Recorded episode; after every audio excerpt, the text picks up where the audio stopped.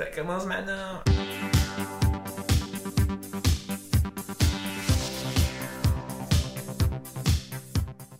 La PrEP, c'est la pilule qui permet aux personnes séronégatives de le rester. Aujourd'hui, plus de 15 000 personnes, en majorité des hommes homosexuels et bisexuels, se protègent du VIH en prenant la PrEP.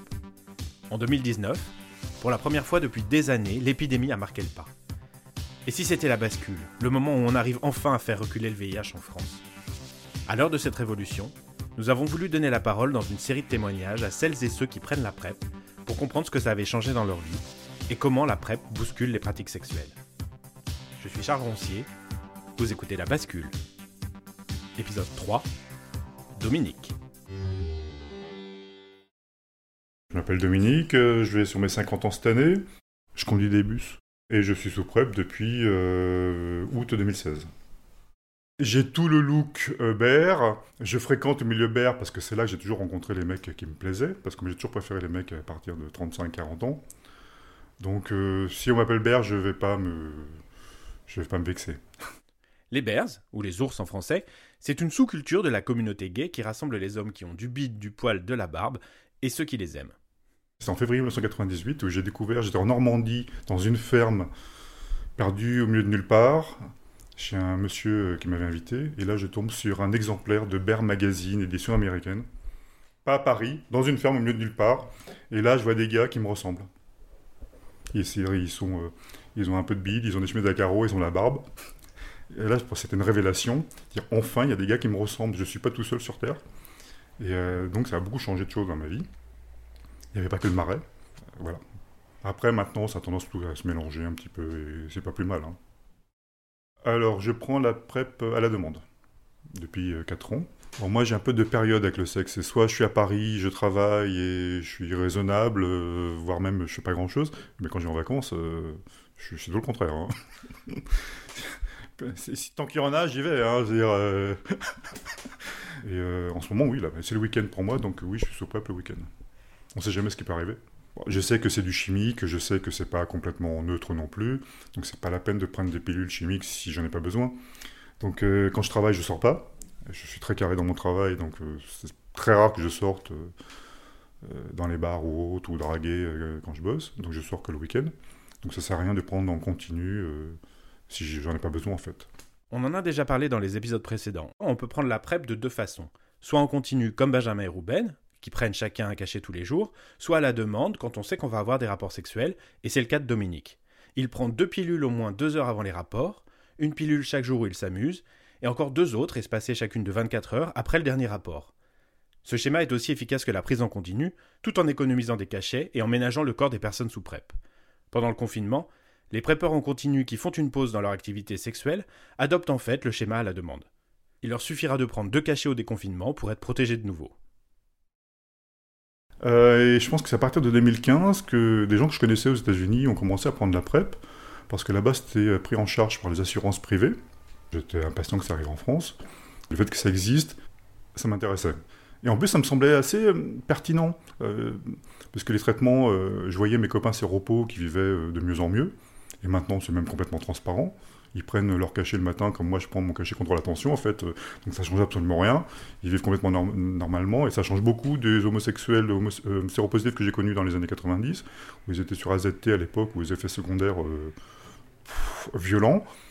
Donc, euh, et puis je comprenais le concept. Euh, se protéger, en fait, on avait déjà la molécule dans le corps qui combattait le virus avant qu'il ait le temps de s'implanter. J'ai confiance en la science et en la médecine, donc j'avais aucun problème avec ça. Euh, je croyais vraiment en ça. Après, je ne savais pas si ça allait aboutir à ce moment-là. Je sais pas que je suivais les dossiers, euh, je suivais les différentes études qui étaient faites en France d'ailleurs. Donc quand c'est arrivé, je, je n'avais aucun doute. Et comme les Américains avaient déjà sauté le pas, je partais du, principe assez simple, c'est que euh, aux États-Unis, ils font du business, ils font pas de sentiments avec le business. Donc si les assurances privées prennent en charge la PrEP, c'est qu'elles avaient quelque chose à gagner. Un mec qui est sous PrEP coûte moins cher qu'un gars qui est séropositif. Je présume. Effectivement, si la PrEP a un coût, il reste bien inférieur à celui de toute une vie de traitement contre le VIH. Et il est de plus en plus bas, grâce aux versions génériques des médicaments utilisés. Donc économiquement, la PrEP est intéressante, même si, rappelons-le, la santé ne devrait pas avoir de prix. Les gens de ma génération en ont vu un paquet mourir hein, dans les années 80-90, donc on rêvait pour moi en tout cas, d'un traitement qui nous protège du sida. Euh, la sexualité à l'époque, c'était très anxiogène. On lisait les médias gays, on nous disait que si on recevait une goutte de sperme sur le téton, on risquait d'attraper le sida. Euh, si on suçait une bite sans capote, on avait la probabilité de X% d'attraper le sida, etc. Dès qu'il y avait une capote qui pétait, c'était. Euh, j'en ai la de poule, regardez, on vient de parler.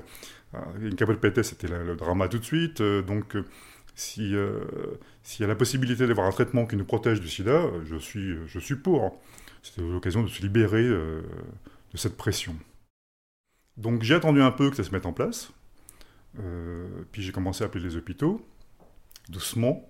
C'était pas facile, parce que j'appelle un hôpital, il sait pas de quoi je parle.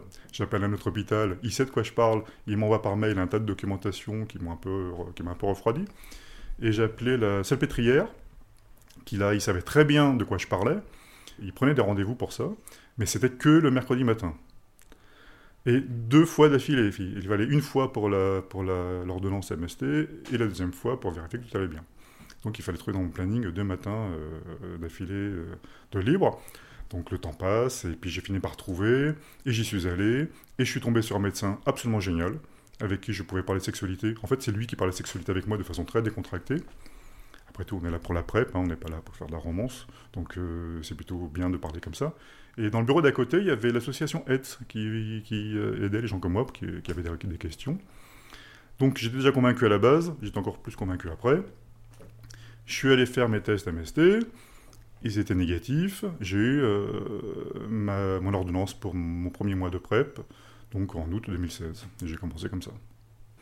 Et j'ai fait venir quelqu'un que je fréquentais à l'époque, que je savais négatif, et je, je lui ai dit euh, on va baiser sans capote. J'avais envie d'essayer, quoi. Parce que pour moi, c'était un peu jouer avec l'interdit. J'avais confiance, mais instinctivement, c'était un peu jouer avec l'interdit.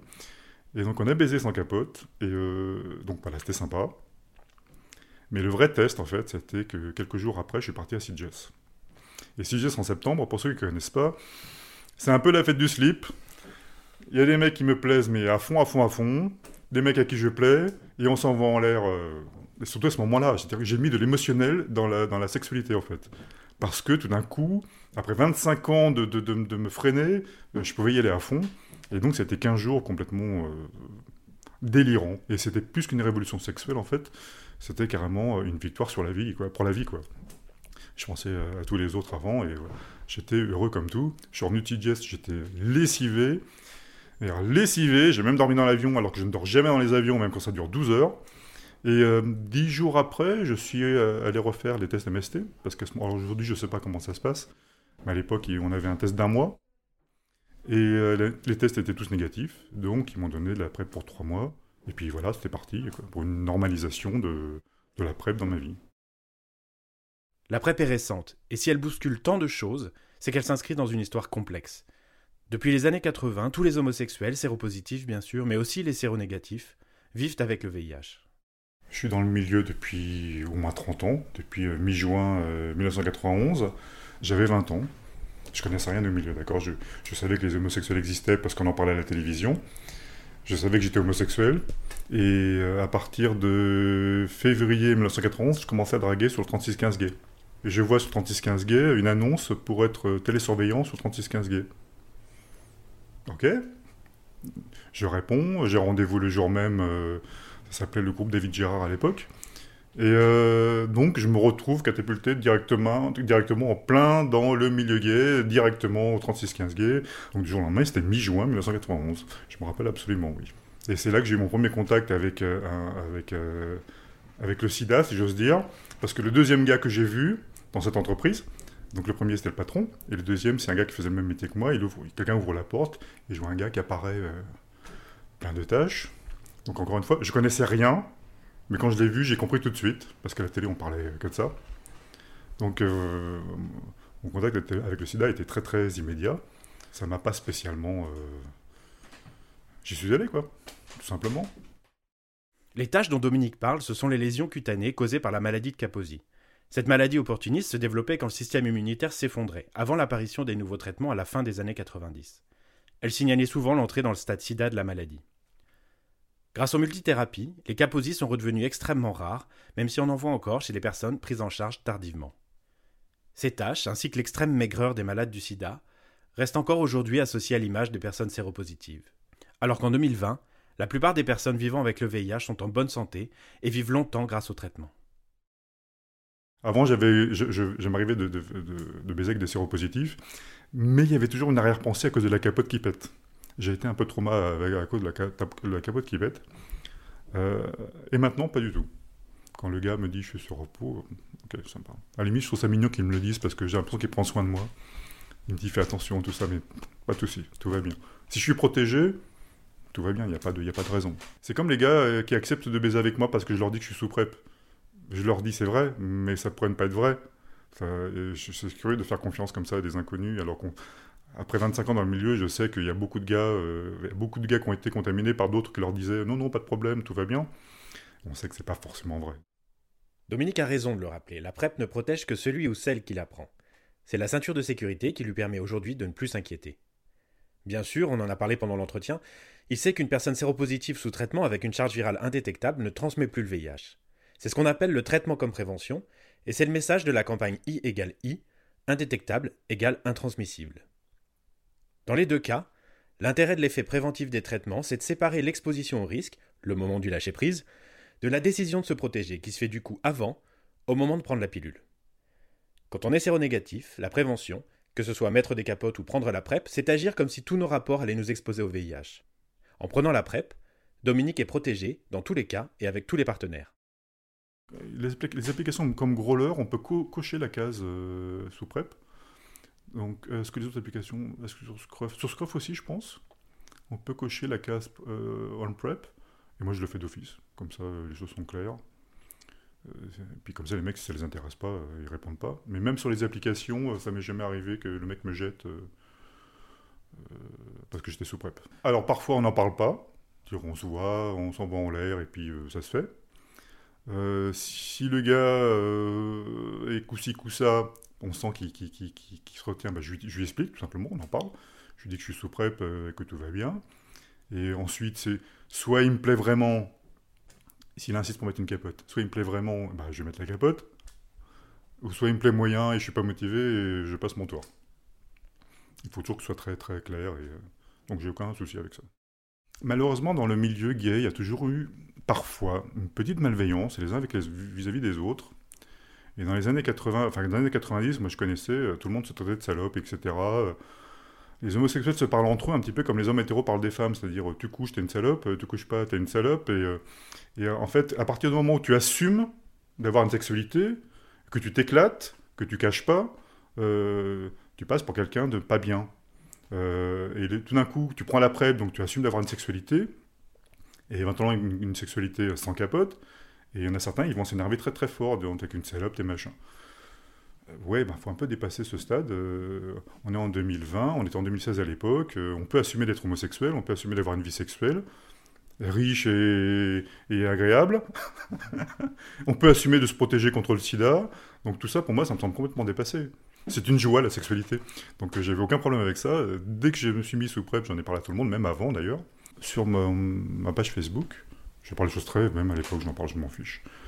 Euh, alors les hétéros, mes amis hétéros, non, ils prennent pas la PrEP parce que tu connais ces, ces, gens euh, qui sont mariés, qui sont fidèles, blablabla. Donc je discute pas trop de ça avec eux. On les connaît, les, hommes mariés fidèles à leur femme. Hein. J'ai bien connu leur lit dans les années 90. J'ai eu pas mal d'amis qui, étaient intéressés. Euh, j'ai eu des amis qui pensaient ne pas pouvoir prendre la PrEP parce qu'ils avaient des problèmes osseux ou des problèmes ailleurs. Bon, finalement, ça s'est bien passé. Ils sont allés voir leur médecin, ils ont fait le nécessaire et ils, ont passé le cap. Mais tous les gens que je connais qui sont sous PrEP euh, sont heureux d'être sous PrEP, en fait. Il y en a qui baisent euh, vraiment de façon assez hardcore, assumée, ça fait du bien. Et puis il y a d'autres qui baisent plutôt avec une capote quand même, parce qu'ils veulent la PrEP comme une sécurité supplémentaire. Et la grande majorité est entre les deux. Parfois avec, parfois sans. Euh, quand ils sont avec un mec qui leur plaît bien, ils ont envie de baiser sans capote, et on peut très bien comprendre ça. Donc j'ai l'impression que ça commence enfin à rentrer dans les mœurs, et euh, bah voilà, tant mieux. Comme je disais tout à l'heure, à CDS, j'ai mis beaucoup d'émotions dans la sexualité que je faisais, parce que d'un coup, j'ai l'impression de rattraper 25 ans d'avancer avec le pied sur le frein. Et euh, parfois, quand on rencontre un gars, on, le trouve génial et on a envie vraiment d'y aller, quoi. Mais on peut pas. Enfin, à l'époque, on pouvait pas. Et c'était frustrant. Et on restait beaucoup sur les frustrations. Donc parfois, on, rentrait, on avait une relation avec un gars et on essayait de se faire des tests pour baiser sans capote, mais bah, on était un peu coincé quand même. En tout cas, moi, j'étais un peu coincé avec ça. Et même au niveau sexuel, j'ai toujours été un actif sexuellement. J'adore être actif. Mais en même temps, pourquoi se limiter? Je, voulais aussi être passif. Quand, quand, tu baises un mec et que tu le vois monter au plafond, euh, j'étais un peu jaloux, moi. moi aussi, j'en veux. Mais avec la capote, je pouvais pas. J'avais essayé, mais j'étais bloqué avec ça. Parce que, en tant qu'actif, j'avais déjà eu la capote qui, pétait. J'avais les témoignages de gars qui s'étaient fait baiser avec une capote et la capote avait pété. Donc, c'était pas des légendes, ça existait pour de vrai. Donc, moi, j'avais pas du tout envie que la capote euh, pète dans mon cul, quoi. Toutes ces années à rester sur négatif pour tomber sur positif par ce genre d'accident, ça me faisait chier. Donc, quand la, quand la PrEP est arrivée, ça m'a complètement libéré l'esprit. J'avais plus peur, j'étais complètement. Euh, il y, a une sorte d'euphorie qui accompagnait la, PrEP à ce moment-là. Et euh, donc ça, a changé euh, ma vie, euh, pas forcément ce que je, mes pratiques sexuelles, où je baisse pas forcément plus, mais je baisse mieux. Quand je suis arrivé dans le milieu gay, en 1991, quand tu avais 20 ans, tu étais jeune. Quand tu avais 30 ans, tu étais vieux. Mais quand tu avais 40 ans, tu étais mort. Parce qu'à l'époque, c'était glauque. Hein je, sais qu'il y en a beaucoup qui. Tout à l'heure, je racontais, euh, je parlais de ce gars que. Le deuxième gars que j'ai vu, il avait des taches partout. Deux mois après, il y en avait son avis de décès sur le mur. Donc, euh, c'était euh, particulièrement glauque à l'époque. Bon, les jeunes qui débarquent maintenant, ils ne vivent pas ça. alors, moi, ça change parce que j'ai connu ça. Donc, ça contrebalance aujourd'hui. Est-ce que les jeunes qui n'ont pas connu ça vont contrebalancer de la même façon je ne sais pas. Ils, vivront leur vie, euh, ils vivront comme ils, doivent, je ne sais rien du tout. Il y a une vingtaine d'années, on se posait la question de savoir pourquoi ces gars euh, qui avaient la quarantaine, qui avaient connu le sida, faisaient du barbac. À l'époque, on n'avait pas la réponse. Et en vieillissant, je pense que j'ai trouvé en tout cas une partie de la réponse. C'est que passé la quarantaine ou 45 ans, il y a un basculement qui se passe dans notre tête.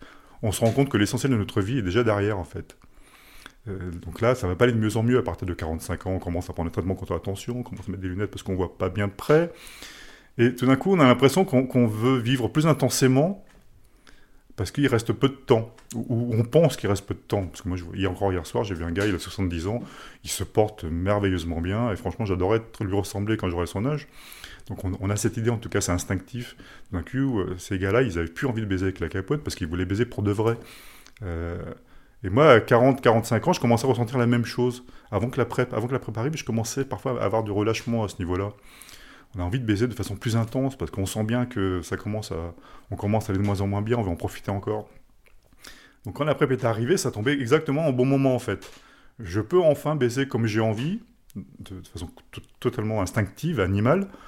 Euh, sans m'inquiéter d'avoir une goutte de sperme sur le téton ou d'avoir euh, ou de me faire baiser ou de baiser ou euh. en tout cas moi, personnellement il y a une euh, j'ai senti le basculement et, et ben merci la PrEP. En 2016 il y avait des réactions assez violentes contre la PrEP et surtout des, des, gens de ma génération parfois séropositifs qui faisaient des discours anti-PrEP et je ne comprenais pas. On a un moyen de se protéger, c'est quoi le problème? Ils appelaient ça un traitement de confort euh, aux frais de la sécurité sociale. Alors, sur le moment, ça m'a un peu choqué, ça m'a même mis un peu en, colère, parce que je me suis rappelé à ce moment-là, et je me rappelle encore régulièrement avec émotion, hein, de tous ces gars qui seraient des jolis nounours entre 50 et 60 ans aujourd'hui, avec qui on pourrait boire des bières, avec qui on pourrait partir en vacances, avec qui, on pourrait rigoler, mais on peut pas parce qu'ils sont morts du sida dans les années 80-90. Moi, j'aurais adoré avoir la PrEP dans les années 80-90 pour, euh, pour protéger euh, mes potes, pour protéger mes amants et me protéger moi-même. Alors, euh, ces gars-là, je leur lève mon majeur bien haut, hein, parce que la PrEP existe, on peut se protéger. Ça concerne les hommes, les femmes, les homosexuels, les hétérosexuels, les transgenres. Ça concerne tout le monde. C'est une protection universelle contre le sida. Comment on peut être contre ça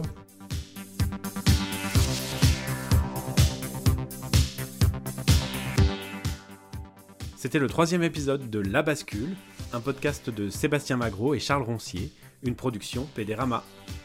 Merci encore à Dominique d'avoir partagé avec nous son témoignage. Abonnez-vous à La Bascule sur votre application de podcast préférée et retrouvez-nous sur Twitter et sur Instagram.